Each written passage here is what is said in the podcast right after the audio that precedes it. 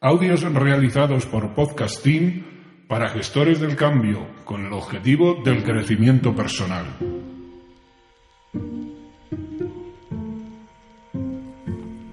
Ciento cosas que ya sabes pero siempre olvidas de Ernie J. Zelinsky.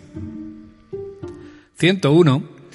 Una vida llena, feliz y satisfactoria no depende de lo que llegue usted a vivir, sino de lo bien que lo haga.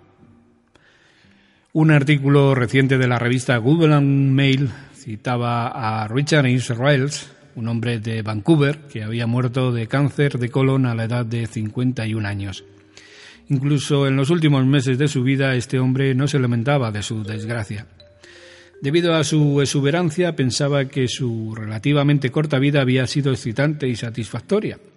Junto antes de morir reflexionaba así. No importa lo que me sucede, lo he pasado bien. Hay gente que muere a los 45 años, pero han exprimido mucho más la vida que otros que han vivido hasta los 90 o los 100. Una vida llena, feliz y satisfactoria no viene determinada por lo mucho que vivimos, sino por lo bien que lo hacemos. Lo que es importante es lo que estamos haciendo hoy en lugar de pensar en lo que haremos dentro de 20 o 30 años. Susan Elf lo expresó muy bien.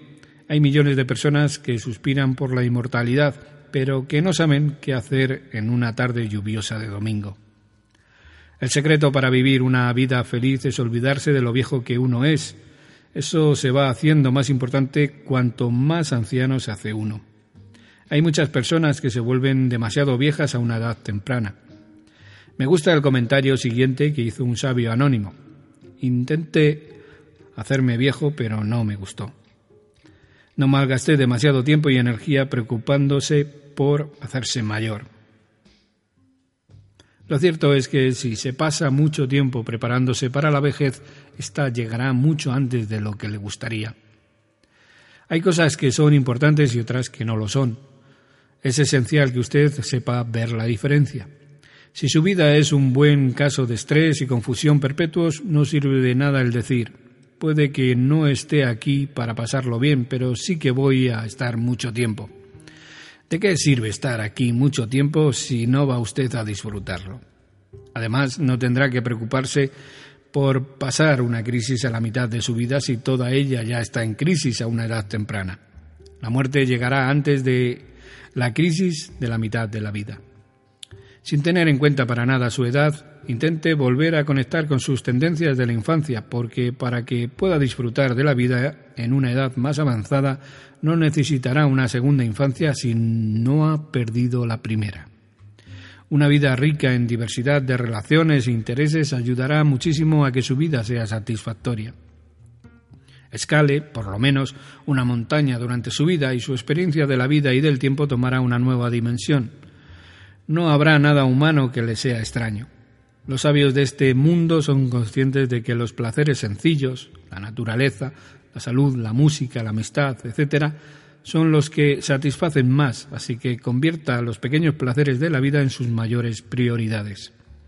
Henry David Thoreau ya nos advertía, oh Dios, llegar al momento de la muerte y darse cuenta de que no se ha vivido en absoluto. En lugar de malgastar su tiempo lamentándolo, o lamentando lo que ha hecho en la vida, utilice el tiempo para buscar ahora alguna de esas cosas. La mayor parte de las personas que llegan a los 65 años o más contemplan su vida pasada como pesadumbre y arrepentimiento porque desearían haber fijado sus prioridades de una manera diferente.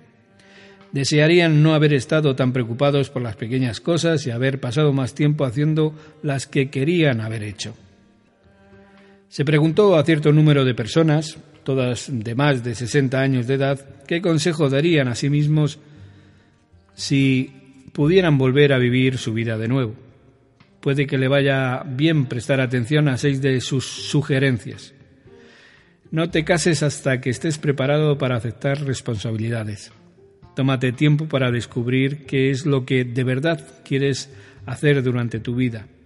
Corre más riesgos vuélvete más alegre y no te tomes la vida tan en serio. Sé más paciente y vive más el momento. Nikita Khrushchev, antiguo presidente de la Unión Soviética, también dio un consejo valioso. La vida es corta, vívela a fondo. Empezando hoy mismo, intente vivir hoy su vida como si se tratara de su último día en la Tierra. Cuando al final llegue el momento de irse, podrá decir que hubo un tiempo en que su vida en que lo pasó bien. Puede que solo durara un año, pero qué año.